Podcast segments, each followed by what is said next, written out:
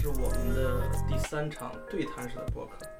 我今天终于请来了一位男性的嘉宾啊，给大家聊天儿啊。之前老是请的女嘉宾，大家好像觉得我全是女性朋友一样啊。其实我的男性朋友确实不多，但是呢，一般的男性朋友都特别好啊。比如今天请来的这位呢，董指导也是一个财经大 V，而且呢，还有跟我几个比较像的背景，就是他跟我一样都是河南人，呃，他也是跟我一样刚开始都在金融行业里边的，然后呢后边也转身算是投入了自媒体行业吧，只不过投入的比我早啊，经历比我丰富一点。唯一的不同就是我之前是做投行的，董指导呢是做投研的，是研究出身，所以今天请我的这位又是老乡又是好朋友，我俩聊聊天儿。董指导，你要跟大家介绍一下吗？好，大家好，我是董指导，这是我做的第一场播客啊，就第一次就这样子给了大力老师，啊、我也是播客的用户啊，经常会听很多人在聊，然后啊、能有机会参加这个大力老师的这个访谈啊，非常荣幸。别的没有什么，我们就开始进入主题。董指导还是有点怪我啊，把董指导这气氛给带的比较僵硬了啊。不算是访谈，就是我俩闲聊。为啥呢？因为今天就像这个题目一样，我的题目叫“生活挤出酒窝”。为啥起这个题目呢？这个题目其实是董指导的网名，对啊，他微博名叫“董指导挤出酒俩酒窝，这是真的，因为确实脸上有酒窝。我现在正对着他的酒窝跟大家 聊天呢。为啥想跟董指导聊天呢？因为我们俩其实认识时间也不算长，两年多，差不多两年多，对，不算嗯长，而且我们是以自媒体的身份认识的。啊对，呃，就是认识的时候，其实，嗯，他已经正儿八经是在从事自媒体了。我其实就是有个号啊，那你那时候已经出书了，算也算媒体老师。对，算是个媒 媒体人儿吧，啊。但是聊完就是认识之后呢，后边儿我因为我们也一起做过直播啊，一起跟朋友一块儿聚过啊，就是闲聊嘛，才知道我们又都是河南老乡。但是我很诧异的在哪儿呢？就是董指导给我的感受是一个特别优秀的那种代表，真的假的？就是就是我们河南那种，你知道，就很多年轻人可能都不一定知道我们那个年代就是在河南高考有多么的呃激烈啊，就是能考出来。啊你别说是清华北大，还是说就是但凡是一个差不多的院校啊，又是学金融的，后边有进入金融的，就这种不仅就以我们俩这个年纪的那一代的年轻人，高考的时候都是相对比较优秀的。就是优秀谈不上，至少来讲算是一个比较合格的小镇做题家啊。对，也很很符合，也是从农村出来，然后农村转到县城去读书，然后县城那时候就开始考。我记得那个时候，我们那时候高考移民还没有说那么明显，或者是那么被大家所不耻，但是有了。对，嗯我记得那个时候就也有学校，其他的学校的人。你不是移高考移民？我没有啊，我就在河南考，那时候年轻气盛嘛，就觉得说啊，在河南一定能考出来的。那老师也会觉得说，呃，把你培养这么长时间，我自己那时候也是觉得，从河南这个培养了这么长时间，然后你嗯代表其他省市考的话，总归来讲不是特别好嘛，所以就那时候就继续在河南考。那那个时候高考的时候，那真的是卷，五点多起来，你应该学习那时候学习挺优秀的，成绩还可以，但是这玩意儿呢，就是天外有天，山外有山，就是你在县城里考得很好，但是你到全市、到全全省去排名的时候，也还是会往下。我就没有这个问题，因为我我连县里边的排名都排不上去。我们那时候也就是六百多，但是反正在北京来讲的话，就是除了清华、北大、人大，其实能选的学校还是比较多的啊。但是你说跟人家清华、北大那种比的话，肯定还是我觉得还是有差距的，这个还是要正视。其实我也挺庆幸的，就是幸好没有分数考那么多，就是如果我分数再多一点点，能够蹭到那个清华的线啊，那年轻人那时候总想着去清华嘛。我觉得去了以后肯定是一个很悲催的历史，因为就是学霸和学神之间的差距，那还是非常非常明显的，对吧？你到了宿舍以后，你会发现你严重跟不上，你你这个意思就是你当时去了以前的母校，你还是保持在学霸的那个 level 上吗？我在大学第一？对啊，大学第一年我是我们专业第二，班级第一啊。别说大学第一年的事儿啊，说大学第一年大家都很那个啥，说大四，说大三，大三我基本上我的大学生活就完整了，完整就是失失恋了，谈恋爱了，还是就是 失恋加挂科，就是没有挂过科的这个大学是不完整的。我大三的时候就就挂科，那个时候就是状态很不好。就是大力老师刚才说啊，就是说，呃，我的经历比他丰富，我那我觉得是的，就是。啊，反正很多坑我都踩过。我我我说这个，我想其实我刚才我想表达啥呢？就是嗯你当时的那个身份，就是读书的时候那个背景、那个身份、那个条件，嗯和我读书，虽然我们都是河南的，都是河南的考生，我根本就不会跟你这样的人交朋友的。就是你是在我圈子之外特别鄙视的那一类，就是好学生。嗯，我想表达是这个意思。明白所。以我好奇的是，在十几年之后，在一二年之后，对吧？我们这两类人又能坐一块儿，能聊天，能成为朋友，就是这个变化，我觉得是很好奇、很有意思的。啊，对我这点其实感触还挺深的，不光是跟大力啊，就是我之前有一个朋友，啊，也是我们班级的。高中的时候，那以前我在班级也是班长嘛，还是会把你当做一个班长，他未必是觉得你厉害，而是觉得你有可能会能跟班主任告状。反正大家那时候呢，多多少少都还是会会稍微捧你一些的。成绩靠后一点的同学啊，比如倒着数的，或者是中间往下一点的，我基本上联系交际也很少的。因为我们不搭理你，根本就不愿跟你一块儿玩儿。我就是那一类人，就是你然后你们都扑头在学习上。然后我就后来呢，反而是我们在上海有几年关系特别好，有一个同学，嗯。他也是在咱们河南考的一个应该是三本吧，嗯。普通的学校，而且后来我才知道，那哥们儿进了学校以后就没有读过书，一门心思全是在赚钱。什么开什么班啊，倒卖这个什么教材啊，或者是这种大学新生来了以后就卖这个锅碗瓢盆啊，嗯。反正一路都在赚钱。嗯。然后后来呢，他自己学做投资，就是股票，然后呢，就后来就来上海了。嗯来了以后呢，你看我是不是开私募了？还没有那么牛吧，但是呢，就是确实就是你的轨迹交叉点就在这儿了。我觉得大家进入社会以后，可能会越来越感受到啊，就像我们说什么叫生活，什么叫人生。你在学校的时候，你就觉得我读书牛逼就是我的人生啊，对，但是你慢慢到了这个社会以后，你会发现生活是多姿多彩的啊，它不依赖于你一个点。反而是你像我那朋友，人家也是那个时候来找我，也是开着奥迪来的呀，对吧？我那时候还在挤地铁，对吧？虽然嘴上讲的都是几个亿的项目，还在还在做研究员。还在做研究员，大概是一嗯三一一四年那个时候吧那时候你也。牛逼啊，因为你在一个很牛逼的私募里边做研究员，对，对我同学来讲，他觉得我还是在他上面，他觉得哦你在上海工特作别专业啊，我他来上海的只是一个普通的，就是自己折腾点事儿啊，嗯干嘛的也没户口，对吧？我是在一个高大上的这个写字楼里上班，他可能去的这个公司他只是不知道你是坐的地铁去的。对，但我们后来聊过很多事情的时候，我们就会淡化掉前面的那些记忆。大家其实聊的都是说你在当下这个时点上，咱们的交集能有多少，大家一起对未来的看法啊，能够交通多少。这其实少见的，你知道吗？因为我跟我以前的同学其实还是在沉溺在过去的那种关系里边儿。嗯，因为如果像刚刚你和你的这个这位同学，你说在聊当下，嗯其实已经跳出来大多数的同学之间的感情了。就像你回老家一样，你的高中同学其实都聊到过去的事儿啊，过去的经历。哎，是这样。你要再聊现在，我操，反而聊不到一块儿来了。其实我回老家跟高中同学聊的话，其实很少了。对呀、都大家都不愿意，就很少主动去是吧？约着见面聊天。你看，我们从按照我们班级的人数来算的话，其实比例是比较少的，是一个小比例的。但是就这个事儿是很有意思，就是，你会发现说这两个轨迹怎么交叉到一起的，挺有意思的。我觉得就是今天要说这个主题啊，嗯就是无论以前像董指导这种以前的好学生，啊，还是我像我以前的这种学习没那么好，甚至是可以说就是学校的坏学生、混子学生，十几年之后大家不坐在一块儿聊天儿、喝茶，而且今天还在董指导买单啊，这个 这个开玩笑啊，就是我就说这个意思，就是人生其实挺奇妙的，对而且我其实特别感谢我之前。有行业之外的一个身份，有自媒体也好啊，或者出过书也好啊，嗯就这种其实让我辐射了很多，结识了很多真正能聊当下的朋友。对，就是我现在刚刚我说那个，就是我们跟以前的同学已经只能在回忆过去了，只能缅怀过去了，否则大家没有任何现在的交集了。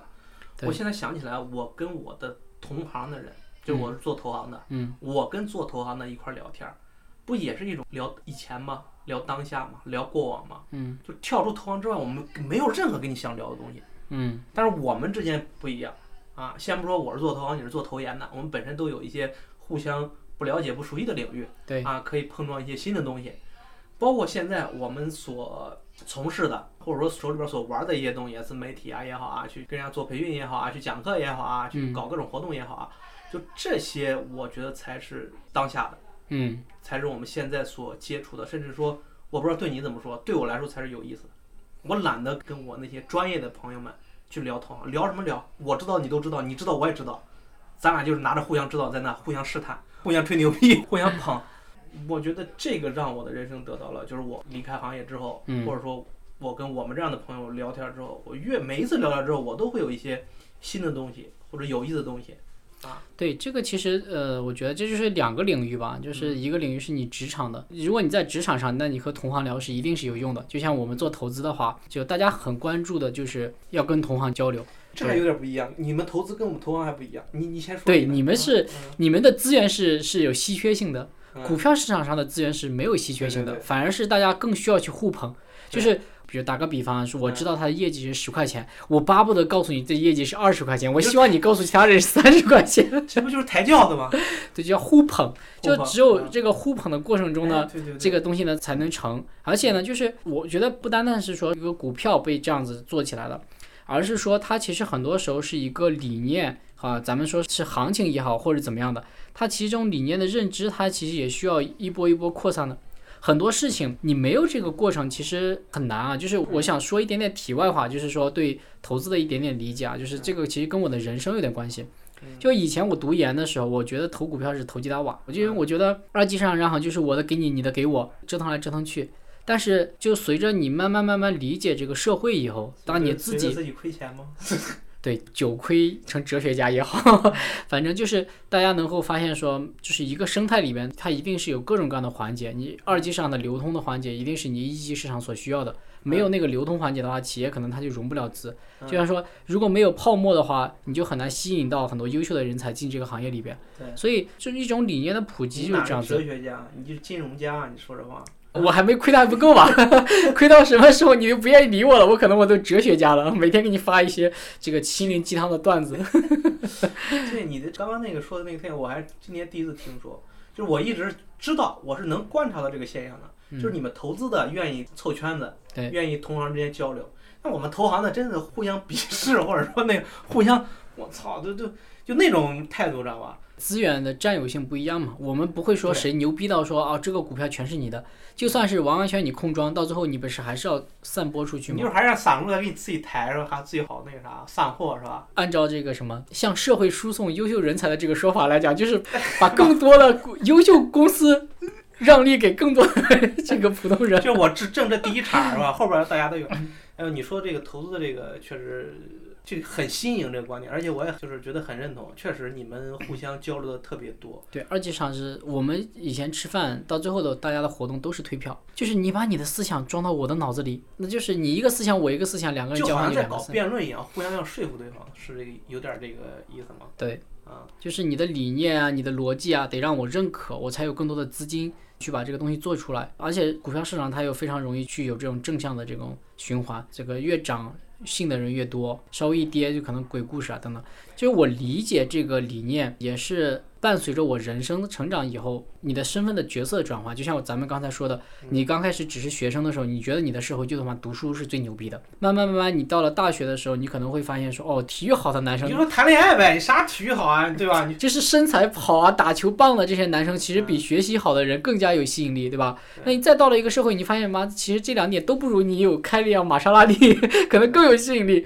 对，然后就他其实说你的人生角色是在不断增加的，你对社会的理解不断增加的，你就知道这个生态是怎么样的。我那个时候对股市刚开始就觉得投机倒把，但是我为什么进入股市？就是亏钱了，就是我把朋友的钱亏掉了，你把朋友的钱亏掉了，对，同学的钱，同学钱放到我这儿，人他觉得我学金融嘛，嗯啊，觉得我肯定懂。那我那时代候课理财呗，你不这就是。就一点点，那时候钱还很少很少就。是同学之间的零花钱那种，就大家那个啥啊。对，不是你拿，就是人家那个啥是应该也是有证明了，比如说你有一些炒股的业绩之后，没有，就学历。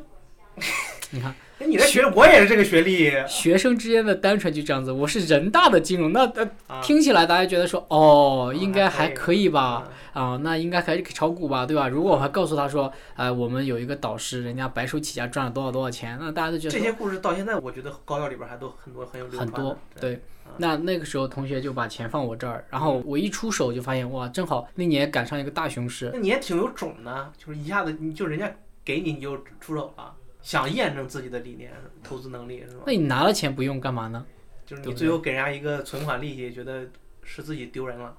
我最后就亏了嘛，亏了亏了，就是亏了大概有百分之三十多吧，四十左右吧，快多久？就一年吧，一啊年一，那是熊大熊市，单边大熊市。然后我那时候就觉得，那这事儿完了嘛？那你怎么办呢？就我觉得就是有一点很重要，不管你是学习好还是学习差，我觉得在你身上肯定也会有这种优点，就是嗯一个好的研究员，你必须得善于去总结方法论，你得善于去钻研，这才是一个人你就是给自己，就是意思就是自己给自己洗脑呗，不要从这个打击里边儿被打下去。对，我就特别想知道我是怎么亏钱的。我就是哪怕你是投机倒把，我得搞清楚那时。候还没有工作，还在读书。还在读书，嗯然后我就在学校里边就开始去钻研，嗯，真的是从不懂开始去钻研。合着这百分之三十就给你交学费了。但我后面交的也也还在交啊，一直在交 一。直在交着学，已经读到 MBA 了，然后这个学然后就这么一路走过来嘛。是因为我知道你 一毕业就去做研究员，对吧？对是因为这个经历，你总结了一些经验教训，然后让你在面试的里边，因为我知道也方便说吧，你就当时就挺牛逼的吧，那个私募。对啊，当然我就一直说嘛，失败不是成功之母，嗯成功才是成功之母。失败呢，只是让你在这个过程中去积累你成功的素材或者经验。那我当时给同学亏完钱以后呢，后来还是成功了，就是因为我们学校呢有这个那个时候炒股大赛啊，嗯我就是这个技压群雄的，运气比较好，拿了个第一名。然后大全概校的那种对对，嗯大概是两个月还模拟，模拟的，嗯模拟心态要浪起来。嗯就但是你看，就是浪和不浪，这个就是你的策略。就是我那时候，我如果说有一点点优点的话，就是在于你喜欢去研究或琢磨一点东西。然后我就那时候就拿了第一名嘛，嗯拿了第一名以后呢，就觉得说，哎，这事儿应该可以了。我手头又没钱嘛，那我说我一定要进这个行业里边。你试试用散户的钱怎么去？就是我的 offer 有我同学的 一半。后来就做这个事儿嘛，就是其实并不是那个百分之三十亏损的学费让你进入这个行业，是真正那个在炒股大赛里边得到了名次，加强你的信心，才让你真正去。对，咱们就说嘛，没题目说给人生挤出酒窝，这个东西怎么挤啊？就失败是挤不出来的。一定是自然的去笑，才有这个酒。对，至少得有肉吧，对对吧？你没有肉你也挤不出来呀。这个肉来自于哪里？就是你的失败是 OK 的，就失败是完全是不可避免的，但是你不能不可能说失败里面挤出成功来，就是一定是有一个小的成功了，然后才能去获得更大的成功。对你这个说的总结特别好，就是真正大的成功，让你值得很骄傲的成功，一定是从一个一个一点一点小要的成功不断的积累出来的，对。而不是说我操一堆失败，最后啪就成了。对，没有这种情况的。那以前他们都说刘邦怎么这么挫，一直打败仗，怎么最后统一了？我说并不是啊，你去翻人家打胜仗打的挺多的，只是说败仗的东西呢，可能就是后人总愿意去用这种方式去积累大家嘛。啊呃，如果我一直告诉你这个人必须要长期成功才能最后成功，那肯定每个人都站不动了。我看了之前是有一个 boss 直聘的还是谁的老板讲过一句，就是这个话，我觉得他说的特别有意思，就是说成功呢是什么？就是试对啊，他说？试对呢来自于你的千百次的试错，但是你每一次试错呢都是对你资源的消耗，所以你必须要算好你那个血条。你有多少的资源？你不能说啥都不管，妈，老子就是要试错。就有很多现在年轻人是这样子，不是无限命，对吧？对吧？好像觉得创业就是一场说来就来的事儿啊，啥都不管就跳进去了。那我说你的人生家庭，人家去试错了，错完了，你最后问他说你是怎么买上房的，他会告诉你。我创业那一年，对吧？亏得不得了，最后就只剩了这个十万块钱，然后我爸又给了我九百多万，我所以买了房。你总觉得好像是创业到最后十万块钱就够了，你不看你的家庭状况，你就跳进去，那我觉得这个就是对人生非常不负责任了。你说这儿，其实我很好奇你的一件事儿啊，嗯。就是我从一个朋友看你，包括你的过去的那个学习的状态，因为我是河南人，我太知道从河南人考到北邮甚至人大什么有多难了，嗯。就一定是一个很小就很愿意学习、善于学习，对就是老实人嘛，我就说实话，吧？对吧就老实学生嘛，这在我的印象里并不是一个喜欢炒股的人格。包括你很早其实也出来创业，包括你自媒体，你是真正的自媒体创业。啊，对，因为之前也没给大家介绍啊，董指导是远传研究所所长，啊，就是跟饭桶戴老板他们是一我们是一个公司，对。然后我们公司下面有饭桶大老板这个大号，有远传研究所的这些矩阵号，然后我们也有一些研究业务。对，就是你这也是一种创业，就是你按理来说你这种性格的人不应该是这种选择或者偏好吧，反而是我这种性格，你看我大大咧咧的，整天啊啊的跟那个好，还做承揽，到处营销什么的，我反而看着起来像去炒股的，嗯像去搞创业开公司的，嗯对吧？嗯，但反而我内心里边儿，我到现在没炒股，真的。我唯一的投资就是买买基金哎，我身边的还有一个做投行的朋友，啊。也不炒股。对呀、是不是投行的人都？我觉得有可能是你们知道底层资产是什么，所以这有很大一部分原因。你就看我，我从来不买债，我是做债的，我从来不买债。就这个东西有一部分原因，但另外来说，我也很好奇，就是我的性格按理说是应该那种偏好风险的，嗯，对吧？你的性格反而就是乖乖仔啊什么的，这是不是因为我们的童年、我们的少年时期跟我们成年时期有一种反叛的这种对比出来呢？我觉得应该是有这方面因素的。这个就是说，你随着这个自己的这个成长，你一定是想打破一个旧的一个原有的对。那每一代年轻人，其实我们说为什么有时候会有这种反祖现象啊？他为什么不是反霸要反祖？因为他要隔代嘛，嗯，对吧？就是他要反对他爸，他爸呢反对他爷，那他就是敌人的敌人就是朋友了。嗯个人来讲的话，大家可能都会去想着是说年轻的，其实你说谁喜欢读书啊？那么苦，五点多起来，搞到晚上十二点多，然后在那刷题，一道题一道题的刷，然后到了大学以后，你发现这玩意儿还用不到，很多都用不到。你如果不是说坚定走科研那条路的话，我是工作了以后才会想起来说，哦，我大学学的这个什么 PN 结，这个什么拉式转换、傅立叶变换到底要干嘛用？就是你要做项目，看到别人的产品，你去搞清楚这些东西。在学校的时候你是不知道的，所以就是大家会一定是有你像你刚才说的那个，就是会有一个反的东西。但我觉得还有一个，这个有可能是跟你每个人的底子有关系。就是我觉得，如果你一个人是喜欢迭代的一个人，或者是喜欢琢磨的人，那你的经历一定是这样子。你如果说总把学习当做是一个很重要的点的话，那还是小了嘛，嗯，对吧？就是你还是喜欢迭代的，只是说大家的你从这个地方 A 叠到 B，它从 B 叠到 C，对吧？但是总是有一个迭代的过程。这其实是我觉得，就是虽然我那时候是是刷题做题也好，但我还是喜欢去稍微做一些迭代的事情。你觉得这是在迭代自己？我觉得真的是你想象不到，我以前脾气特别特别差。对啊，我想象不到。我觉得你现在就是一个老好人，就像你的微博名一样，就挤出俩酒窝。我就觉得你的酒窝是你就是挤出来的。我弟结婚那时候，就我去给他啊当伴郎，晚上吃饭啊什么的，就是因为我老婆也在嘛，就是帮他折腾这一天的事儿了。然后亲戚朋友都走了，在喝酒，然后我弟就拿起酒杯敬我嘛，就说啊谢谢哥啊，怎么样怎么样的，就说特别感谢啊等等的。然后我弟后来就说了，说没想到你变化这么大，他就说说啊我哥以前沟通基本靠吼，脾气很差，就对家人脾气差呗那种。嗯脾气很差啊，那你对外人呢？你对家人那种，我觉得大家其实都是这样。都差不多吧。反正就是我感觉用我弟的话来讲，就是暴躁的一个人。对啊，你现在自己也就知道自己不是这种人了，对我现在脾气不是那样子了，为什么呢？肯定是有一个因为什么事儿，或者说是误了什么东西。就是有一天我突然意识到这样不太好，我就想改。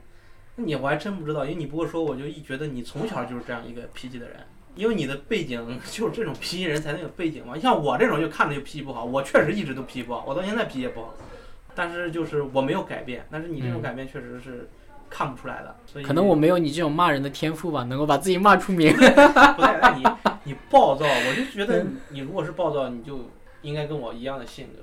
骂人其实就是一种暴躁的体现。我确实很多，包括网上很多年轻人都觉得我脾气暴躁，嗯，说的一点没错，我就是暴躁。我凭什么对你好呢？我现在也是这个态度。嗯就朋友，我们之间可以聊天，可以笑，可以那个啥温柔，我绝对不会对着朋友就骂什么的。嗯嗯但是我一个陌生人，我凭什么对你好呢？我凭什么对你笑？我凭什么要对你挤出酒窝呢？嗯，那你给我的感官就是，你好像对所有人都很随和，就一直带着这个酒 酒窝一样，对我也反正也也很神奇就是意。识到这种性格或者暴躁情绪给自己带来了一些不好的东西，或者说就是能改变这个自己的感受或更好，有这种想法。可能就是因为我是家里老大嘛，在班级嘛，你是班长，成绩也好，老师也都会捧你，嗯同学也都会捧你。但是我忘了具体是什么事儿了，反正我记得就是有一段时间，我突然意识到这样子其实不太好。是不好，你这个意识我也是有的，嗯，但是我还没有意识到我想要去改变自己的这个那个啥。我觉得可能是跟就是我们那时候读书的时候，高中读书嘛，嗯我之前在家里住，大概到了高二、高三啊，那时候我没有住宿舍，我就是几个朋友，我们租了那个民宅，我们大概是五个人嘛。啊，那时候你就会发现，生活，对，你就发现说，哦，原来是这样子的，因为同学嘛，人家不会太怎么怎么着你，啊，啊，其实更多的是社会让你变得更小社会了，对，那个时候其实已经有那种小社会去去这个其实我我你说这个我我也有感触，就是我现在也会发现自己就是对自己特别亲的人，我现在每个人都是这样，就对自己的家人、父母什么的，脾气反而比对外人要差很多。对，这是一。其实我现在我跟我爸妈的交流还并不如我跟我弟妹交流好，我跟我弟弟妹妹交流有时候还不如我跟外人交流的对，好。每个人都是这样，就是觉得在自己亲人面前更放肆一点儿，更自由一点儿，不碍事儿，但我觉得这特别特别不好。是不好。你看啊，就是我们说，呃，人生几处酒窝，就是你的人生如何让你过得舒服一点，自己也开心啊，啊嗯啊，别人也觉得你好。其实一个很重要的一个要素，嗯其实就是找到你的精神来源。亲情其实是非常非常关键的精神来源。对，我现在做投资也少了啊，就是像看很多大佬他们做投资，啊，最后这个压力大的时候，有的都会做出非常非常夸张的行为，像甚至于自杀一样的。嗯其实很重要的原因就是他们情绪。情绪，他没有那个稳定的来源了。你之前情绪不好，是不是因为炒股没有我？你想，我高中哪炒股啊？你意思是说，你读大学就是已经进入社会的时候，你的情绪其实已经改观了？对我大学在我们宿舍是脾气特别好的，啊我那个董指导的这个外号呢，就是高中那时候就已经有了。就跟指导员一样，天天笑呵呵的。哎，就跟大家去东聊聊西聊聊，好像每个人都能跟你聊上几句一样，嗯对谁好像都能够说几句话现在给我。的感受也是这个，也是这个感受啊。所以那个时候就有了这些的。说回亲情那个事情，嗯就是其实尤其在这个时候啊，大家可能都会感受到很多那种经济压力啊，或者是各种各样的事情。尤其像咱们河南今年遇到各种各样的事儿啊，事儿一堆一堆的。这时候如何去熬下去，或者是过得还不错，能够在脸上挤出点笑脸的，一个是锻炼好身体。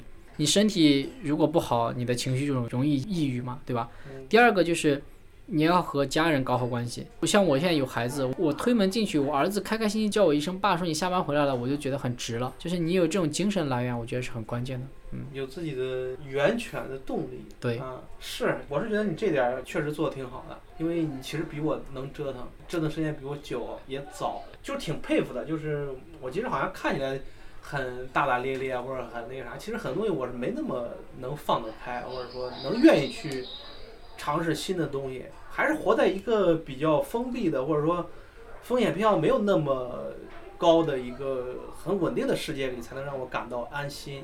所以你能做出选择，我觉得跟你炒股还是有关系的。炒股的人就高低是比买基金的人风险那是高很多。那是的，啊，嗯，而且炒股的人可能比较容易过度自信吧，过度自信更容易下选择，更容易决断。啊就试呗。这点其实挺好的。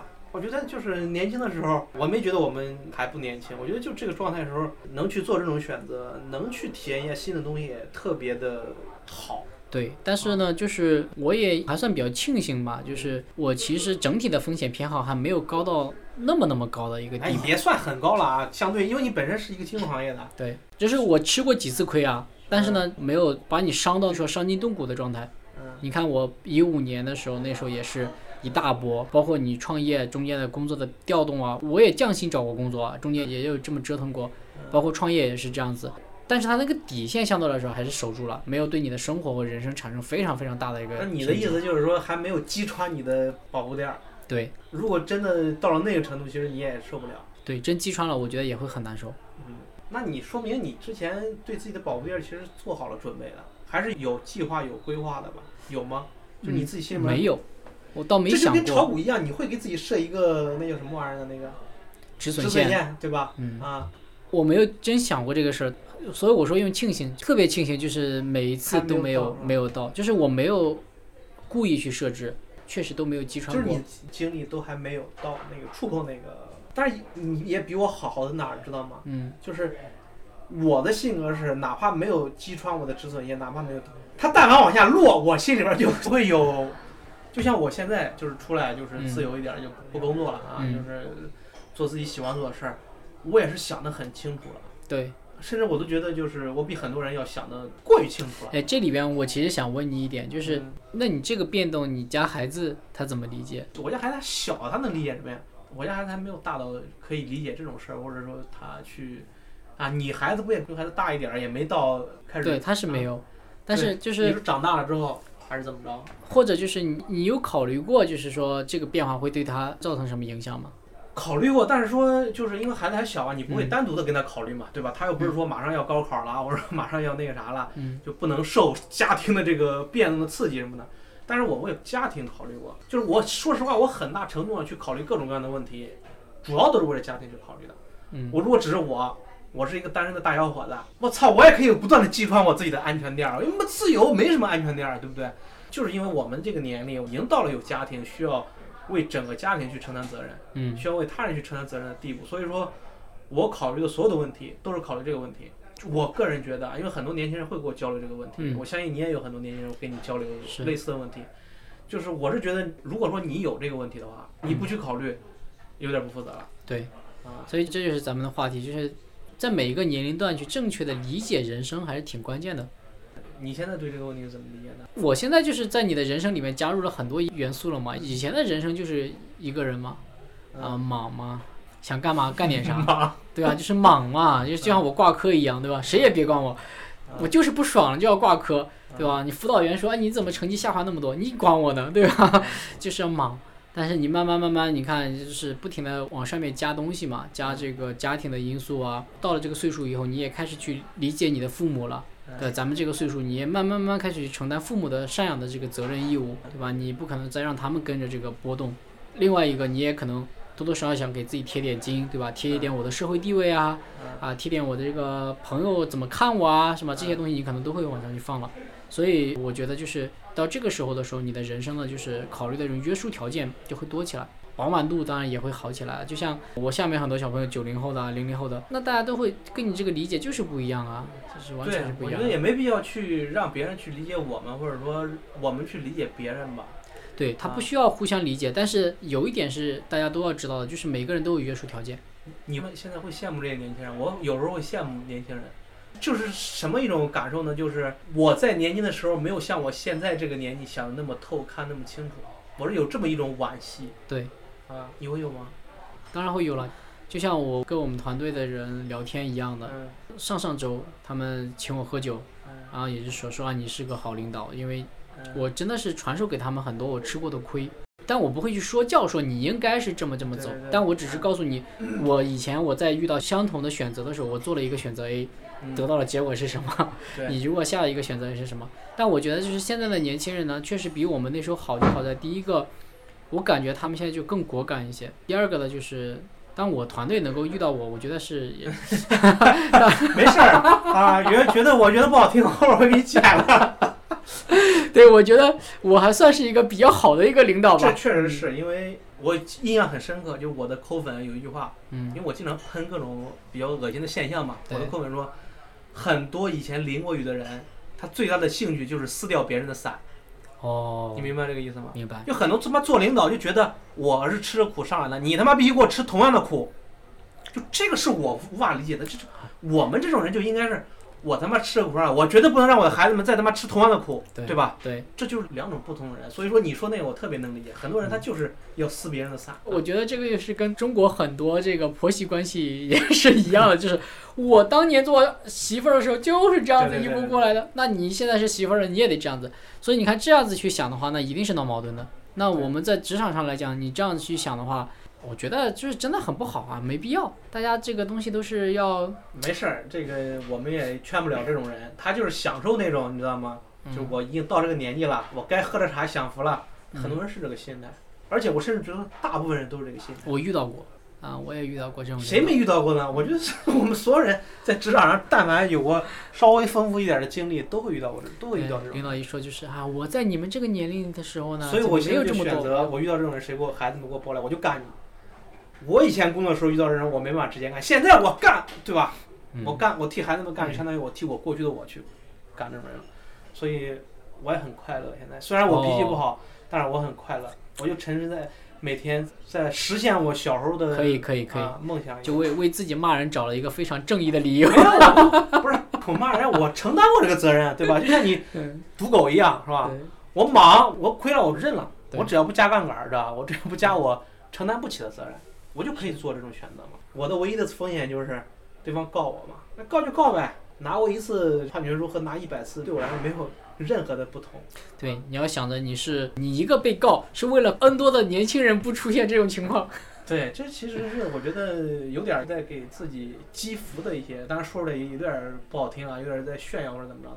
我是这么一个心态看的，所以就是我从不去担忧别人对我的评价是什么样的。嗯，我觉得我们这个年纪其实已经可以活给自己了吧。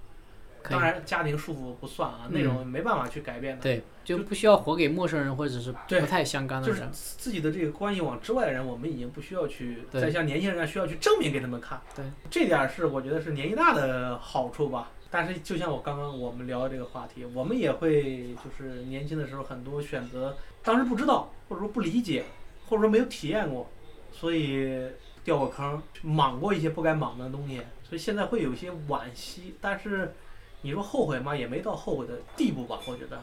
对，后悔倒谈不上嘛。前段时间我跟朋友他们聊天嘛，大家就说说人到中年呢有一个变化或者有一个标志，就是越来越理解什么叫世事无常是这么想。啊。对，你说后悔这个事儿呢，未必就是你如果按照你当时所有的选择，你都反过来做，嗯对我们说就是在你每个后悔的节点，你都反过来做，也未必是这个节点。那可能不如现在。是的，对我其实很感激，或者说很享受我所有的经历吧。是相对于结果来说，我更看重过程。你们赌狗可能不一定，我不知道是不是，因为你们赌狗可能只只看结果吧。我到底是这你就错了。啊！赌狗也享受这个，你就错了，你嗯去问一问那么多的散户，大家为什么在亏的时候还要坚持炒股？当然，这个享受呢是被迫享受的，啊，能赚钱谁肯定，大家都肯定希望有一个好结果的同时有一个好过程嘛。当你的过程每一步都很好的时候，或者是你能够尝试的去控制或尝试的去享受的时候，你的结果呢，即使差点，但是也不会那么差。这种我觉得 你们可能反正更会给自己做这种安慰吧。那必须的，在这个市场上，这个一定要学会自我心理按摩。我觉得反而这种心理按摩是每个人，哪怕不是赌狗，就像我这种，就是反而都需要用的。这其实是一种自我的调节，自我的按摩。对。你如果是正正常常的，像我以前的工作经历，就是普通的，我们也没有参与市场啊，无论是投机也好，无论价值投资也好，这种去自我调节的、主动的意有意识的去做的还是很少的。每天还是陷在一个特别具体的事物里边儿，嗯，比如说这个领导今天遇到领导这个傻逼嗯骂我了、嗯 p u a 我了，我操，都陷入到这种无节制的或者说无意识的各种各样的这种具体事物里边儿，嗯，并不能像你比如做投资一样，我每失败一样，我再他妈总结总结，要不然我下次不还在掉里边儿吗？对吧？你懂得这么多，一定亏了不少吧？对，就是 哪怕你物质上的收益没有那么好，嗯但是精神上你们获得了丰富的这个，对吧 你看我这个，大家可能看不到我这个表情，就是一脸鄙夷。对我我不是我说真的啊，不是为了去给你们赌狗做心理按摩啊，我嗯真觉得这个对人生是自我调节是特别好的。对，其实就是咱们说嘛，就是说你怎么去把你的人生做平滑一点，或者做的舒服一点。一个是学会自嘲，自嘲，嗯，自嘲其实是一个非常减压的一个动作。你当你自嘲完的时候，别人在嘲讽你的时候，他有时候会感觉到无从下手。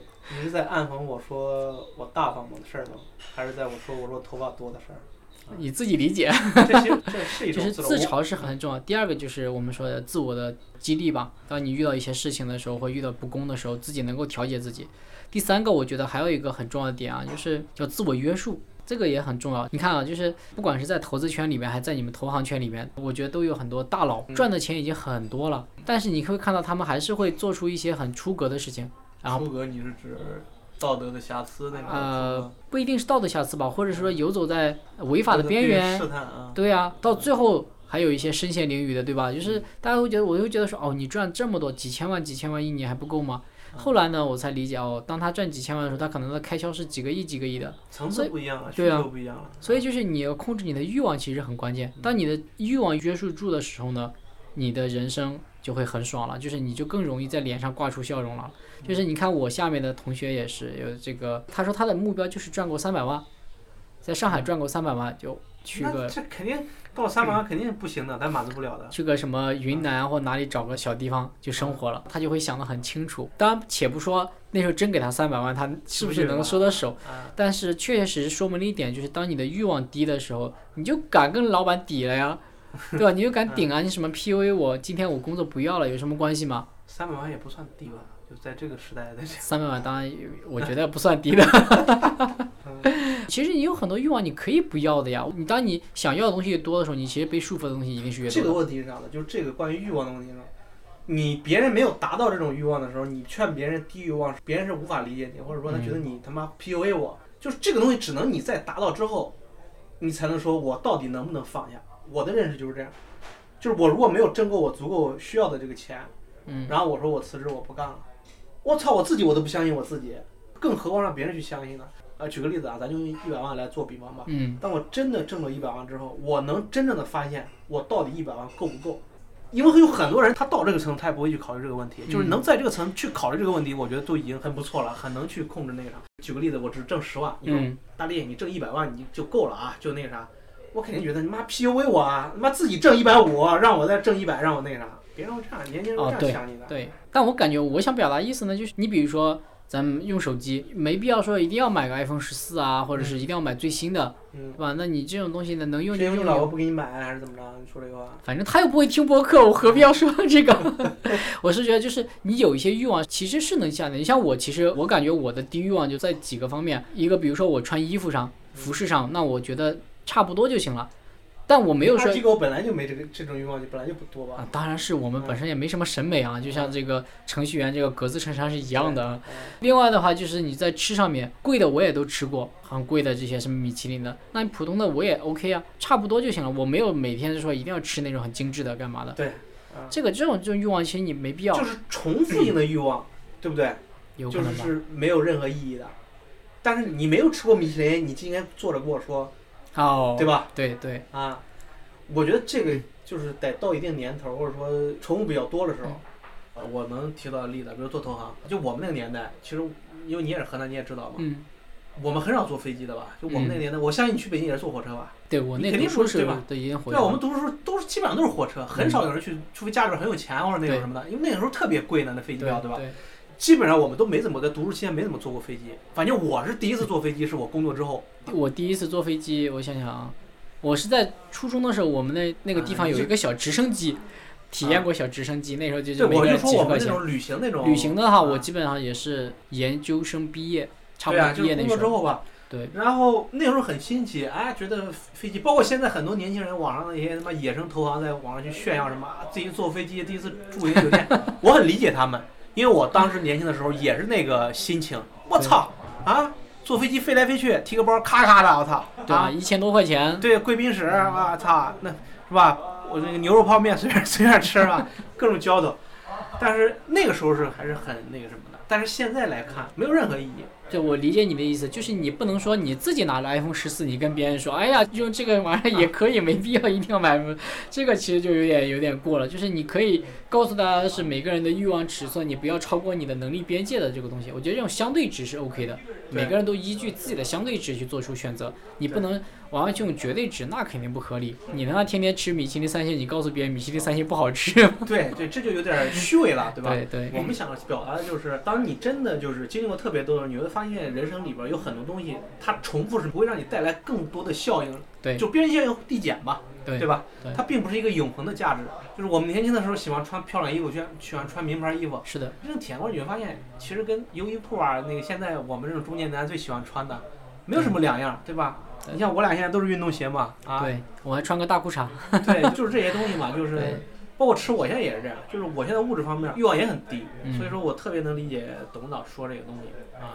对，我觉得就是做好这几点的话，你就更容易在你的人生里面去挂出笑容吧，就是你不会那么多的去受别人的这个约束。嗯我打算这个反客为主啊，问力哥一个问题，就是在你的这个过程中啊，包括你说的从你这个学渣吧，我就叫你学渣吧啊，从这个身份去一步步走到这个行业里边，包括你现在从这个投行的这个机构里边出来做这些事情，包括咱们之前聊了很多你的一些未来业务的设想，就你觉得你的驱动力是在哪里？你就是我为什么想做这件事儿？你不光是事儿吧，就是说你在每一个阶段，你是不是有意的会给自己找到这种驱动力，还是说无意识的？你说的这个问题，其实我考虑过，也没有细想吧，但是会在我脑海里偶尔会想起来。我是对我自己的感受是，我在年轻的阶段，在我没有现在这个思想或者说想法的时候，我是混沌的。就你刚刚说那个混沌，我特别赞同。就我没有有意识的去知道自己想做什么或者做什么，我好像都在随波逐流一样。比如读书的时候，老师、家长让我好好学习，嗯我那时候叛逆，我就不学啊，我就是玩儿。说为什么我以前是学渣？然后我本科考得很一般，我记得我们之前也聊过。是。然后我后边又考研，就是从考研那一刻，我就开始逐渐的悟了，没有马上悟啊，但开始悟了。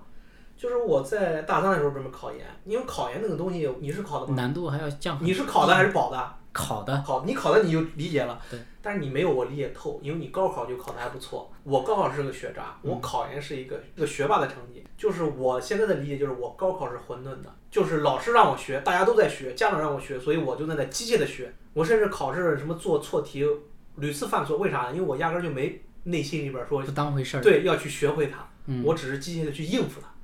但是考研没有人催你啊，那个时候我家里边父母都说了，说你就是考研你想考就考，嗯是吧？你要考不好你就回来工作呗，回 老家上班。就我们河南人不都是那种，对吧？？对，我说你别管我，我想考我就先必须得试试。嗯我家里边人也没有觉得我能考上特别好的或者怎么着的，嗯因为我当时报的学校还是很不错的，而且我那本科学校历年的考研成绩并没有说成功率很高，所以我完全就是自主的学习。我记得很深刻，就是我呃读研，因为我是在西财西南财经读的研，西南财经的图书馆特别漂亮，有那种古风的那种什么的，啊，我记得很清楚，我就把那个之前在网上看到的西财图书馆那个照片。贴上去。对，就贴在我平常复习的那个，就是我在外边租了个房子，那个时候为了考研，嗯书桌前边，那个特别漂亮，就是一个古风的一个图书馆。累了，疲惫了，我就看它。妈的，我一定要去那个图书馆去感受一下。我没说我要去图书馆看书啊，我必须得去那个有这种图书馆的学校里边儿去感受一下。这个转变的驱动力是来自于哪里呢？就是我知道我想要什么了。就我之前告诉我不知道我想考个好学校，我知道我以为我是在为了家长、为了学老师去考，但是我考研我真的为了我自己的未来，我想去那个学校看一看，我想去试一试自己有没有能力去考这个。那个时候我已经觉得我已经浪费了我高考那个时候，我得去试一试，我没有觉得自己一定能考上。那这个过程是有什么压力让你感受到了吗？还是说就是因为你见的多了，或者是你的咱们就是说说心智吧，就是心智慢慢成熟到那个时候，你觉得是要了解这些事情？我觉得更想看外面的世界了，因为我本科也在河南读的，对吧？你本科他妈去跑北京了，对你感受不到。那个时候你会发现你的大学之前的路，包括大学，全都连河南都没有出过，就腻了。对你内心里边是一种渴望。妈的，我毕业我就回老家，我操，我一辈子就待在河南了吗？对，还是想仗剑走天对，我还是想，我必须得感受一下，趁我年轻，趁我有机会。但是你也知道，你已经大了，你已经成年了，你不能再靠家里边儿，对吧？嗯就是想去外边儿转一转，拿着家里边去旅游，嗯我得靠自己实力。我当时我自己也没有跟自己太大压力，说嗯我必须考上去，我考不上我明年再考。我也很简单，今年考不上拉倒，我就老是认这个结果，我就回老家上班了。我当时想的是，我就试一试，我看完全靠我自己能力，我有没有这个实力去考上。就像你去做投资吧，就第一次去入那个股市一样。嗯嗯你想了那么多，你幻想了那么多，对吧？你在脑海里之前体验过那么多的挣了很大钱的那种感受，这个机会来临的时候，你总得试一试吧。对，它没有什么难，它无非就是让你辛苦一点。当然，这个过程很痛苦，我到现在都觉得，我这辈子到现在，嗯，最难忘、最痛苦的就是我考研的那段经历，对，我觉得太苦了。是，就是你像说的，我们说，当然这句话可能对女性听众可能不太友好，但我们没有这个任何的性别的这种歧视啊，就是说它有点像说，当你的荷尔蒙爆发出来，就是男性他有这种动物世界里边的那种狮子总想朝着狮王的位置试一试的，但是就是我相信这个欲望肯定不光是男生女生可能都会有过。但是把欲望怎么变成一个信念，这其实挺难的。就像你说的，这个考研，那我考研那也是一样的，就高考也是一样，就很痛苦啊。你是觉得有什么东西让我把这个欲望变成信念了？对，就是从欲望到信念，这其实也挺难的。我没有觉得它是一个信念，就是我现在看我到现在的人生里边，嗯我其实也没有一个很固定的信念。那你有没有想过，就我那我复习到一半啊，太累了，或者做题刚开始刷刷刷的太太痛苦了，就我。的信念是啥？你如果这样也算信念，我的信念就是我必须得坚持到最后。如果没有坚持到最后，我不做逃兵啊！我一个大老爷们儿啊，呃，学到中间累了，想出去玩了，不行。我是一个对自己特别狠的人。我的家人知道，当我对一些事儿无所谓的时候，我是一个很懒散的人。比如我不想去这个地方，你想我去也行，不去也行。但是当我是我自己真正想要的，就谁也拦不掉我。呃我记得很清楚，就是我爱人那个时候，就是那个时候还谈恋爱呢，已经工作了。那时候考什么？考 FRM。啊、那个风险管理是吧？啊，对，当然意意义不大啊，我没有劝年轻人要去考这个。我那个时候就是没个手里边想弄个大证儿啊，我就说试 FM 嘛，FM 有两级，一级和二级，就就是我现在的老婆，那个时候还是女朋友，嗯，不相信，因为谁他妈工作之后去考这个证啊，就那对吧？？那每天累了还要去对啊，大家对啊，我那时候还做东，经常出差，他不相信，嗯他说你是不是在那装呢？他说有点嘲笑、开玩笑意思嘛，就是、嗯你肯定考不下来，或者你肯定那啥，没有一把把两级都考报了。嗯有很多读书的时候都是先考一级，再考下一级，他可以同时报的，嗯我就同时报。然后我就那时候工作才一两年嘛，我就把它考下来了。嗯就是我记得很清楚，然后那个时候还在谈恋爱嘛，约会周末也不约了啊，嗯也不出去那啥。我说我复习呢啊，就真的我就当我有自己的目标的时候，谁都拦不住我，对，这是一个我觉得是一个很难得的一个品格。是难得。但是关键问题是，这种情况并不是我的生活一直都是这样，就是真的我可能人生里边也就那么几件事儿，我在很多事情在我眼里面是无聊的。但是就你的驱动力其实还是在你就是自己的这种叫自我约束或者叫自我的，就是你说的够狠，能够坚持下去啊。这个其实真的挺难的，因为我也考证，嗯，我考 CFA，那我那种心态就跟你一样。之前的研究生我就是觉得说无所谓，因为我对又在这个行业里边了，我考那个证又有啥用呢？你没有特别想要嘛，对啊，你多这一个证少一个证意义不大，所以你没考过是吧？我就考到二级就不考了呀。我 CFA 也考我，考过一级我就就不考了。我记得我那时候是读书都考了一级，一级很简单嘛。然后考二级的时候，我那个时候已经实习了吧，我记得。嗯。然后正好有个项目要出差，然后后天考试，我一看明天出差拉倒不考了，我钱都交了。后边我再也没考过。对，所以一个很重要的一个驱动力就是你真的是想要。对，想啊，要。这确确实是很关键的啊，就是因为我河南嘛，河南孩子很多啊，我的那些表弟表妹、堂弟堂妹，我自己家的弟弟妹妹也是一样，就是你会发现说，哎呀，我我们读高中的时候也是说，老师说啊，你要从一个要我学变成一个我要学的这个状态，那我说。这个状态怎么来？他不是说你今天讲完一句话，明天就来了，就真的是你在这种中间摸到你喜欢的东西的时候，你像我弟也是，我弟他成绩不太好，我就给他推荐了几本书看，余华的几本书，《活着》啊，活着《许三观卖血记》啊等等的这些。我当时的想法是说，嗯，让你看一看这个我们农村出来的那个其实很苦的，你要好好学。我本来想说教，但那个时候他也大了嘛，就是高中那时候了，说教已经没有什么用了，我就给他寄书过去了。哎，就我弟就很喜欢看，他后来跟我说的，他说其实哥你不知道，我看完那段时间以后，我对文字有特别强的喜爱，然后他又写作文，而且拿了他们什么全校最好的，还在那个广播站里面把它念出来的，他后来才跟我说的。那你看，我就发现说，哦，真的是，当一个人你真的愿意做这个事情的时候，你才能做。对，你不愿意的就很难。但是就是跟我下面的同事在聊的时候，大家千万就是不能把这个东西当做一个走极端了。极端就是我一定要等等到我想要的东西，那你其实就变成一种 自由散漫的东西了。你应该尝试的多去找到自己的喜欢的事物去做。所以我觉得你说的这一点确实是，就是自己想要，这个确实一个我觉得这个问。题在于，就是你得去发现自己真正想要什么。对，这个是核心的点。很多年轻人为什么你说他不如我们优秀吗？或者说不如我们想？不是，他是因为他还不知道自己想要什么，对吧？就像你那个表弟一样，你没有给他寄书之前，他没有看这本书之前，他不知道自己想要什么，他不知道自己想要写作。就是我为什么现在，你看我现在做这个事儿，也是我想要做的。嗯，你包括播客，今天咱俩聊，我是因为想录播客，所以说我要约你聊天什么的。现在我那么知道我想要做一个事儿，我的成功率很高，就是从考研开始的。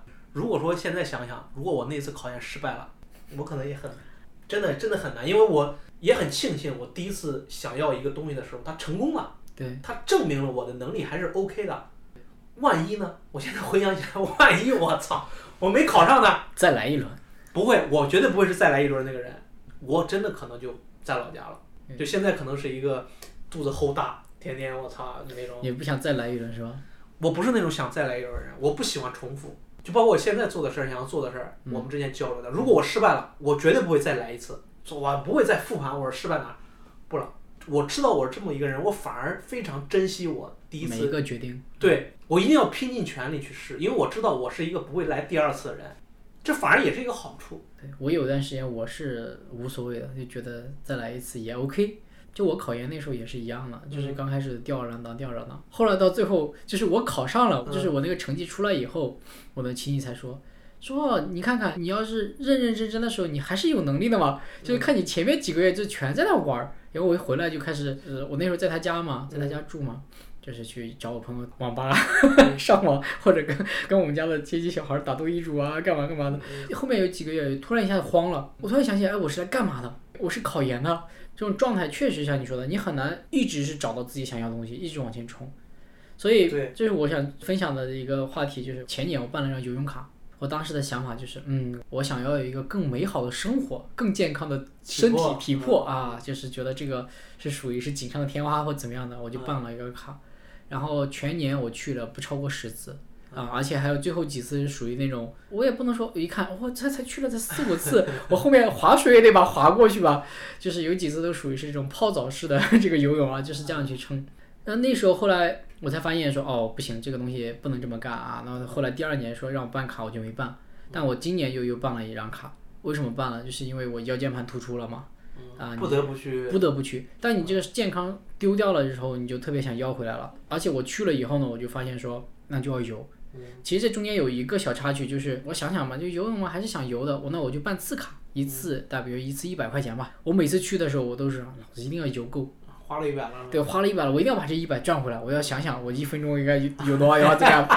你看那个时候是被这个金钱的逼着我去驱动力做。到我现在去办的时候，我也不是，我游的时间比一百块钱那时候还长。那这但这原因是因为我知道，我再不锻炼好的话，我的身体可能就要真的是呃健康受影响了。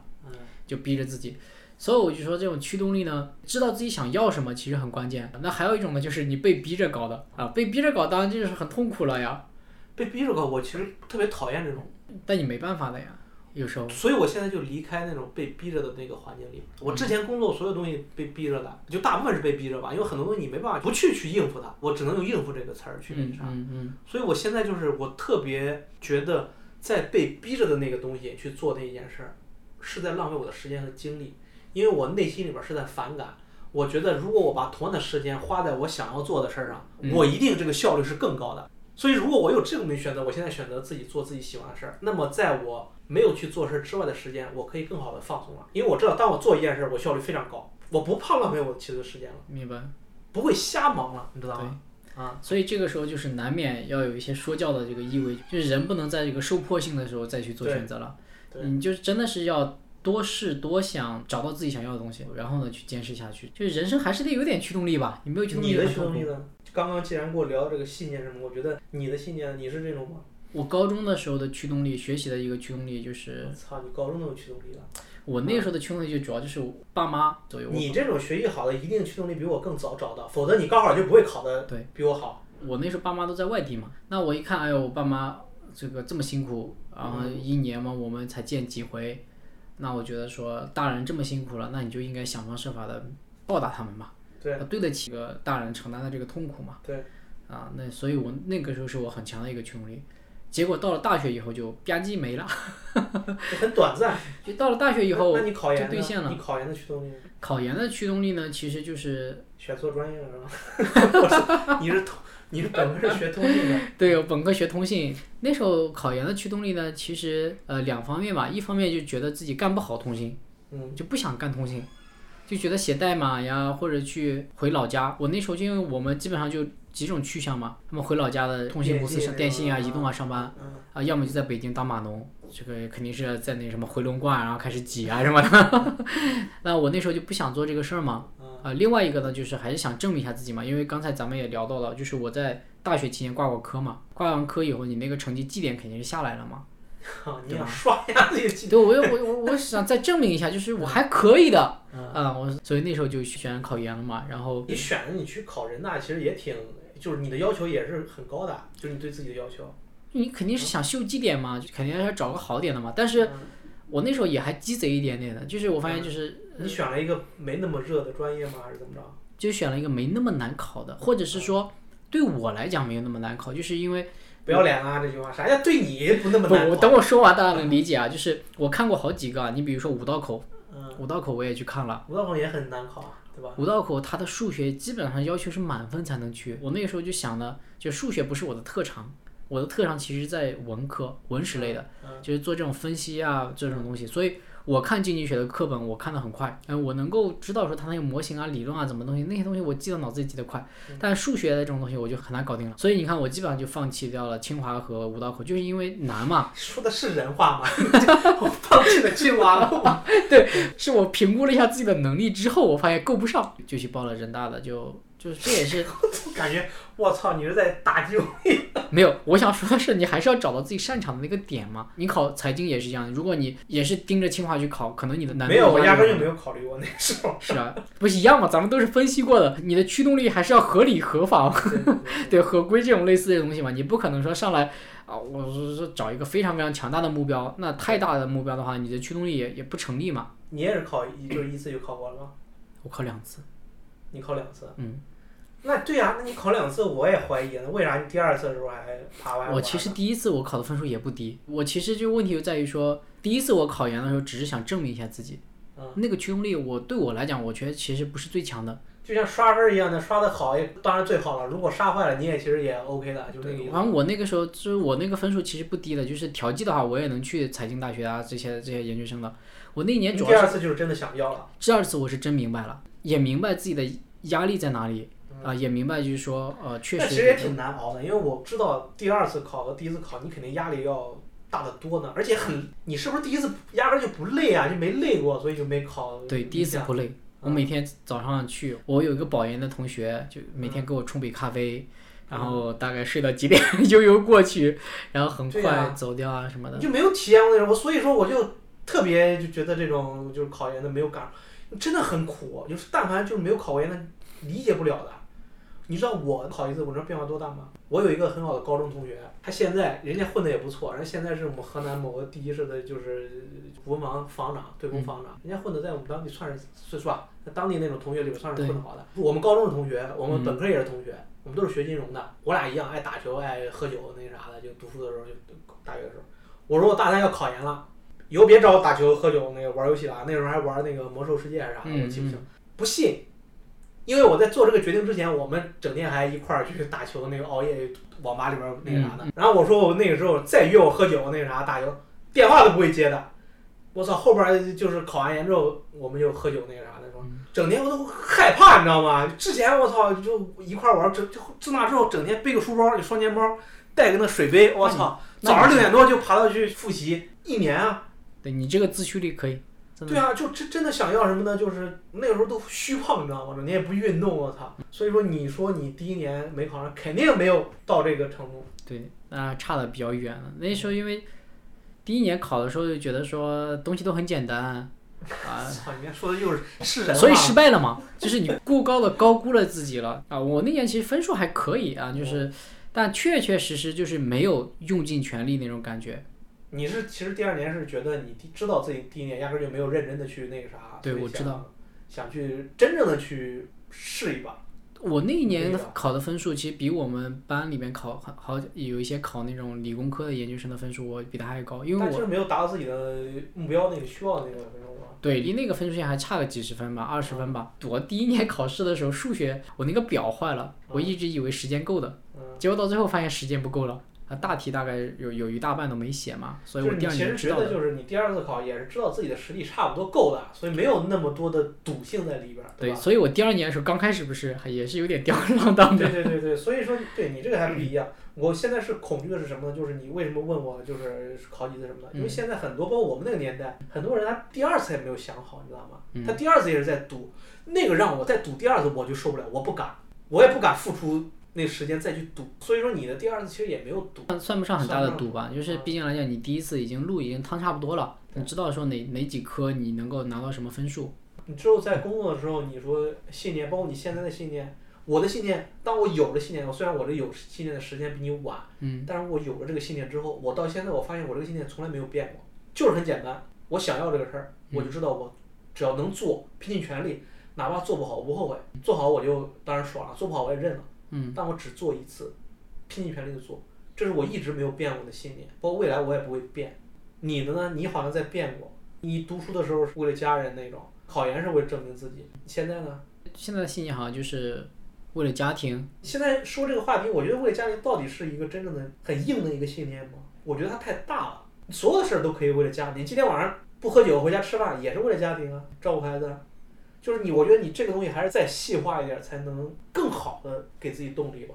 否则的话还是抓不住。就像你说你要 对，谣言完突出，你游泳也是很具体的。为了自己的身体。所以说，我觉得鸡酒窝啊，真的，今天我们这个话题鸡酒窝真的得更细化一点儿，去真正想要什么，去表达什么。否则的话，我们去真正的去你说鸡酒窝，那是不是一个面具呢？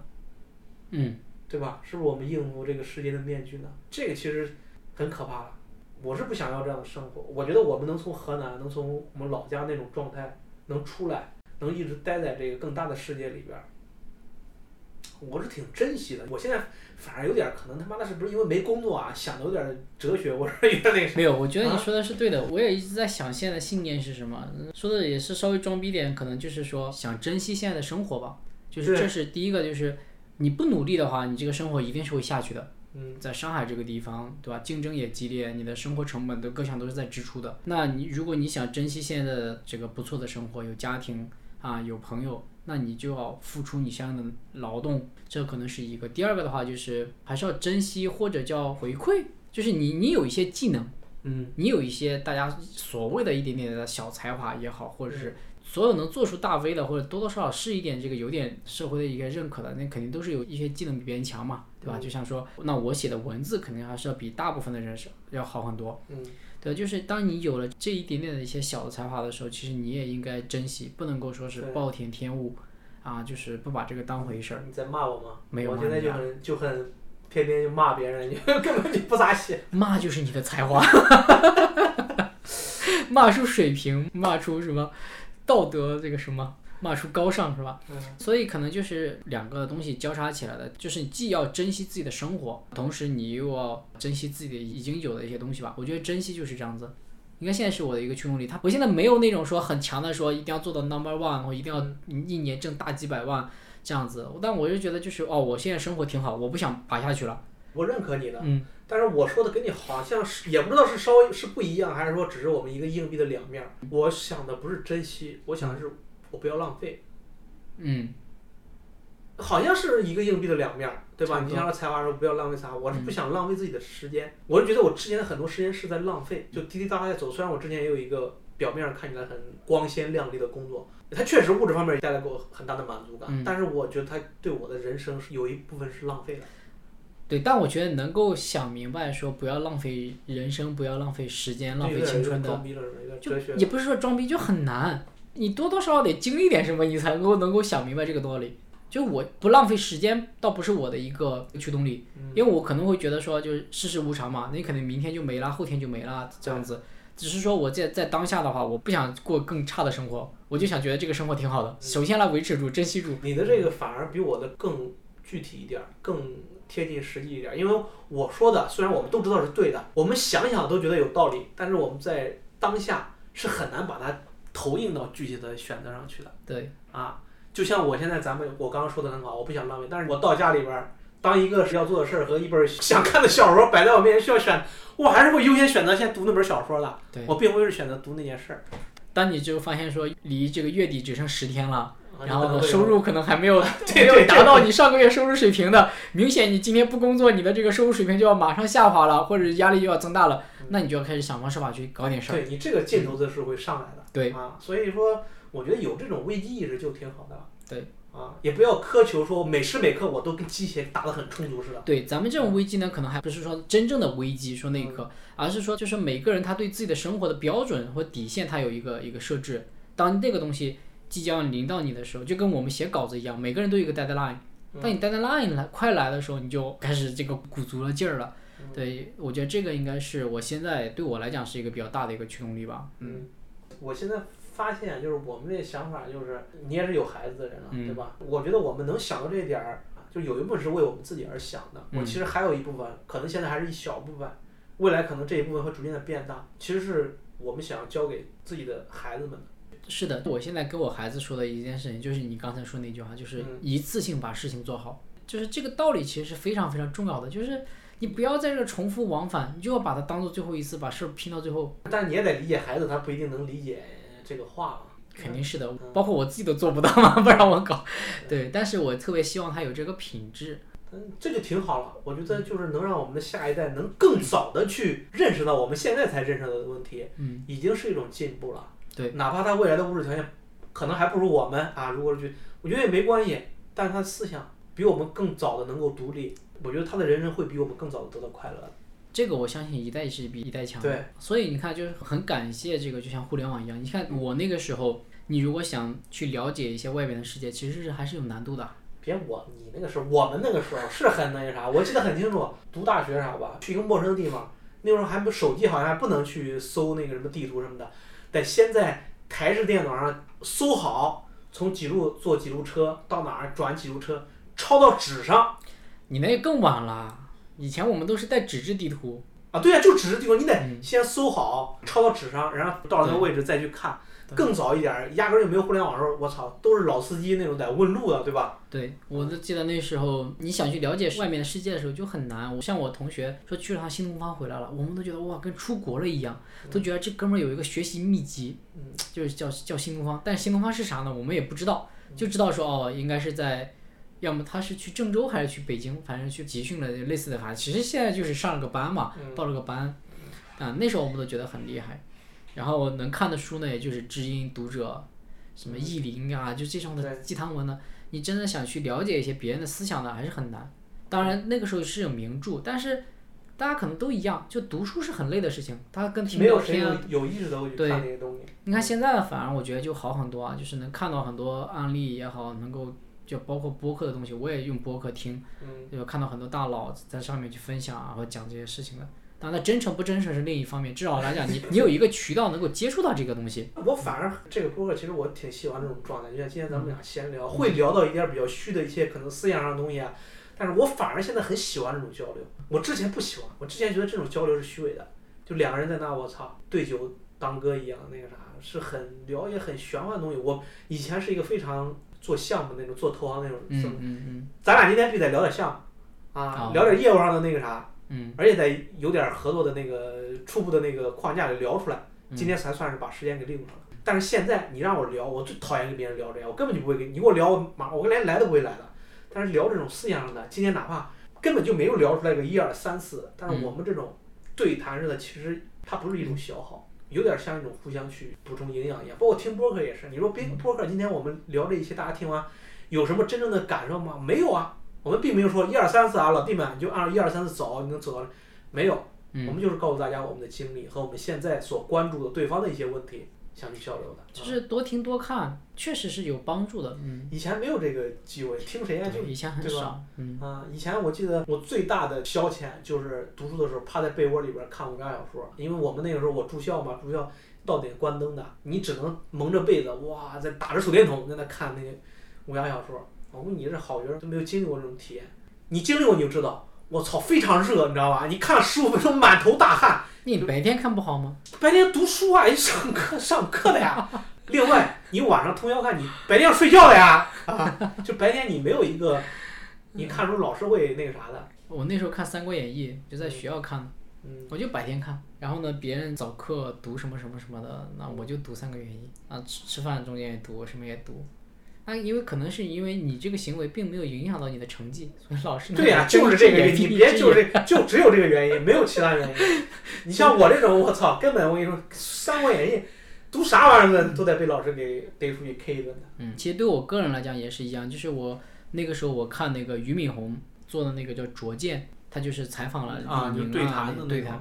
对，我觉得那个对我帮助很大，就是你能够看到大家在聊什么话题。当然他，大家说有可能会设置一些脚本啊什么，嗯。但其实，哎，就是大佬的脚本对大家来讲也也也挺有意思的。就是就我觉得就是这种心态会也会变化，就是你不要当做说我是来学一个楷模的，我一定要按照他的模式去做，而是你去去看一看别人怎么想的，再然后呢去对你自己有一些影响就够了。这一点你比我好，我还真不喜欢看别人的那个，我只希望我们这种聊法，我希望跟别人交流，我不喜欢去听，去看别人大佬那种去交流，我觉得跟我的离得还是远。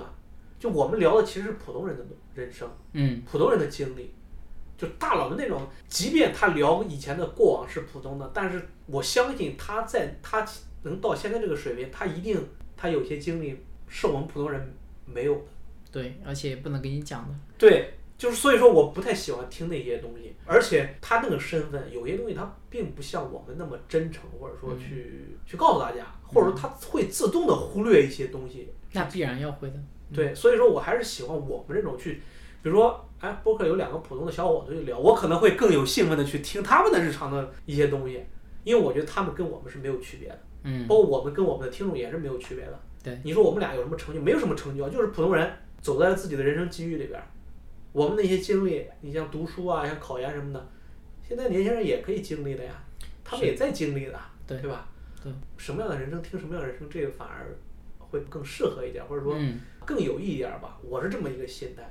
你可能高见领一点比我没有高或者你是二级狗，必须得听一些这个是吧？对大佬们之间交流的东西。对，啊主要是二级狗，就是我会去看，就是说大佬呢，他的人生他的过程肯定是我们很多是学不了的，但是呢，如果这个大佬足够真诚的话，他实际上是会拿出他一些压箱底的东西给大家去看的。但那个东西它其实是个方法论，你要从里面去抽离一些方法论。以前我有个朋友啊，就是做生意做的也挺好的，我一直觉得这个人厉害。后来呢，他跟我分享，他不知道我一直觉得他厉害，他只在闲聊的过程中，我就问他说：“你当年是怎么去做这个事儿的啊？干嘛干嘛的？”他就讲了一段过程。我后来我才知道说，哦，他原来在前期的时候，他跟一家国有企业一起合作啊，干嘛的？对我并不是说，哎呀，这个东西你你也是这样，但是我从这里面得到一个结论就是，第一个啊，就是大佬的这个表象肯定跟你看到的不一样啊，就是第二个就是说，你做事情还是得接力。嗯我觉得这个道理是对所有人来讲都还是适用的，尤其在现在来讲，你不可能一个人干所有的事情了。那我就说好，你要把这个东西抽离出来，并不是说哦，大佬成功靠这这个抱大腿抱着国企，你也一定要找国企，找不到就完事儿。就是他那些东西也有自己的普通人都具备的一些优势。对它里边你你可以抽离方法，就是你可能找不到国企，但是你总知道说做事情要多借助外力，要团队要杠杆。对，要有一些这种力量的杠杆，肯定才才是容易的嘛。嗯就像说我做我们做业务也是一样的，对吧？你有时候自己推一个东西啊，累死累活的，你可能找一个什么，咱们比如说你去调研啊，你如果自己去一家一家企业拜访，肯定很累，你要找一个什么上市公司协会。哎，那你肯定约这个企业就容易了，对，这就是你要做做的一个点嘛。我觉得这是很有意思的，就是听大佬的一个好处，就是你会看到大佬翻车，也慢慢慢慢打消对他们的神话。就是以前我看过很多，就是那个在那个混沌学院啊什么的，去看那些大佬讲自己创业如何敏锐的把握到这个需求，快速现在。看我操都垮了是吧？对啊，现在就垮了呀！你发现，哎，你说的东西不存在了吗？我其实我想分享一点，就是大佬展现出来的这种前后不一的这个状态，或者是这个前高后低的状态，普通人也会具有的。就像我们一样，我们做业务的时候，做二级市场分析的时候，你头头是道，对吧？就是大家分析千亿公司的时候，总是侃侃而谈，就是这个业务啊，跟它的主业不相干。说的挺牛逼，多元化不应该这么做，嗯，啊，介入时点应该在什么时候？就是卖方分析是最大的毛病。但是啊，其实我说不是卖方分析，就是所有人都会有这样子，大家分析别的都都很容易，但是当你真正自己置身到里边的时候，就我们做业务也是一样。但如果换成是我们自己的时候，我们就会觉得说不不不不不，并不是你想象这样子。这个业务啊，市场没有搞出来，是因为我们没有干，我们要干绝对第一，就是或者说啊，这是一片红海，怕什么红海？钻进去一定给他们干死，卷死他们就是就是蓝海。哎，这个时候就会变了，就是大家都会有这种这种总是会。有莫名其妙的自信。对对啊，所以你要看大佬的这种失败案例看多了，只就会放大了。对你就会知道说，哦，我们其实都是普通人。但这个过程呢，确确实实是听和自己经历是不一样的。我这两年都是确实是这样子一个状态。那时候分析别的公司一看，就应该这样子。其实就是大家的设想跟实际执行还是会有偏差的，这我理解也很透啊，特别是最近这两年，就很多东西我们想的特别美好，真实世界的运转是有很多藏污纳垢的一些东西去，去你看不到，是你分析是分析不出来的，对，甚至很多东西你是没有那个能力去实现的。我们说的就更夸张一点或者极端一点来说，所以说我也很认可你这种说法。所以这个感受就回扣到我们的主题上来讲，就是说，嗯刚才力哥说的，就是你是要挤出一个给别人看的面具呢，嗯还是你自己发自内心的一个感受呢？嗯就是你越看过这种案例的，或越经历这这么多的案例的时候，你就去发现其实没必要挤，嗯因为戴那个虚伪面具，很可能马上就被别人摘掉了对。你越来越多的想活到你自己的本本能里边的这种发自内心的这种感受的话，嗯才是更加持续的。所以就是我们说，就是你的驱动力来自于哪里？因为来自于你找到自我的那个感受的东西，然后不断的自我加强反馈。大家可能都会感觉到，活出自我是一个非常快乐的事情。对，是快乐的，就是好多人说年轻人躺平，我操，人家可能本来就想躺平的，你干嘛管人家呢？对啊？躺平有什么不好的呀？我也在觉得，对，没什么不好对吧？我我我只要我能够接受，我的约束条件允许我躺平就好了嘛。当然说，如果说你的父母还在供养你，或者你的家庭压力是非常大的时候，那你其实需要努力一些的，对对吧？我们还是要有尽的责任。但如果说大家都是一个相对来说比较小康一点的水平了，你想躺就躺一躺嘛，没必要说一定就是你没有要卷起来。那么大的野心的时候，没必要去让别人非把你架到那个，是吧？对，啊，活出自我，我觉得很。就我跟说实话，前阵子不是那个新闻嘛，就是那个去哪个地方，小城市一万多买套房。我如果我们还年轻啊，还有这个思想，嗯我操，我觉得也挺好啊，对吧？特别我们都是网上的工作者，对不对？是吧？在那小城市有外卖，有快递，有那个啥。当然我没有，也没有家庭的束缚，你才能去做这个选择。那有什么不好的？人家年轻人去做那个选择，你干嘛要批评别人呢？你算老几吗？对不对？所以就是你约束条件允许的情况下，我觉得糖糖也挺好的，就是活出自我嘛。就是我们就是需要去批判或者说不建议的是，你别用这个去给自己找理由。嗯，就是你本来想要这个东西，你又不想努力，你给自己说躺平去那个，那不是，那就逃避，那跟真正的就我他妈天生就喜欢躺平，两码事儿。我平时不是一个很有物欲的一个人啊，就是我也不会说一定要让自己的收入怎么怎么高。嗯，但是当我发现哎那个 deadline 快临到的时候，嗯啊对，因为孩子成长过程中你的这个 deadline 会不断的往上移嘛，对吧？你的家庭的这个底线呢，那我就也要拼了命去赚钱了呀，对吧？你原来不愿意接的单子，或者是不愿意做的这个业务尝试，你也要去尝试了。就是躺平还是要结合你的会约束条件，会做这种行为会让你不痛快吗？不会。对我也不会，就是我觉得这个东西，因为你知道你想要的是什么，对你做这些事儿，虽然不是你主动想那个啥，但是到那个时刻，它变成你的想要去实现的东西的一个过程。对我的预期其实是很稳定的，或者就是说，比如说啊，你的成本是一，那我的预期就一点五，对吧？当你的成本上升的时候，你必然而然你的这个收益，你一点五你要保持住嘛。所以当你的预期是这样子稳定的时候去做事情的时候，我觉得是是舒服的，我不会觉得这个东西很痛苦。但如果这时候你告诉我说你要干到六，干到七，那我就觉得没何必呢？对你就是你实现了自己的目标，对啊。然后要再往上加，就开始变。对，或者是说你的这个 deadline 已经从一变到一点五了，你还是安慰自己说，哎呀，一点五也挺好的，对吧？我的收入一点五也挺好的，对吧？你看我跟别人的比还怎么样的，不差，那其实也不行，因为你的这个比例还是要跟着走嘛。对就像你说的，就是不能够把这东西当做一个逃避。我以前有段时间的时候，属于是叫随遇而安。我老婆有时候也说，就是你的随遇而安呢，啊、某种意义上来讲是夹杂了一定的躲避的成分。嗯，就是不想试了呗，啊，就这样吧。对啊，但其实就我特别理解你的之前说那句话，就是你得先到了那个水平再说。嗯，你的随遇而安是一定你先具备了一种随遇而安的能力或者条件，你才去说哦，我这叫随遇而安。不然的话，你那个随遇而安可能就是一个躲避或者是心理上的一种鸵鸟的这种。就是想去达到它，但是你没有达到，只能给自己找一个随遇而安的理由或者借口。对，所以那个时候你就会变成一个发自内心的笑容，变成一个挤出来的笑容。这个我觉得今天这个聊的 到位了，我也经历过这种时刻，嗯，所以我现在特别警惕它，嗯，就是千万不能成为这样，哪怕你认了，嗯，对吧？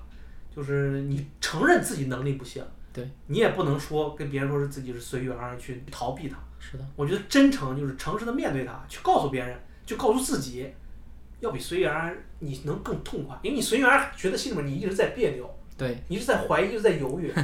你如果诚实的面对自己，你反而心情会更好受一点。对，接受自己的失败，接受自己的能力，这本来也是一个自我的一个状态嘛。对，嗯，对行了，今天跟董指导我们聊了很久啊，聊得很痛快啊，也一直围绕着我们今天这个话题啊，叫生活挤出酒窝啊。嗯可能我们俩聊的后边有点稍微偏虚了啊，但是从我们两个人心里来说，并不是很虚的东西，就是我们现在这个状态，日常所思考的一些问题。我相信跟大家，哪怕是你比我们年轻很多啊，有听众朋友们啊，我觉得肯定跟你日常的生活或者有一些问题，哪怕这些问题跟我们不一样，但其实我觉得本质上也没有什么太大的差异，都能归结到这些，关于你这个要挤出酒窝也好，逃避也好，对，我觉得就是虚和实的一个判断，就是在于你自己有没有经历过。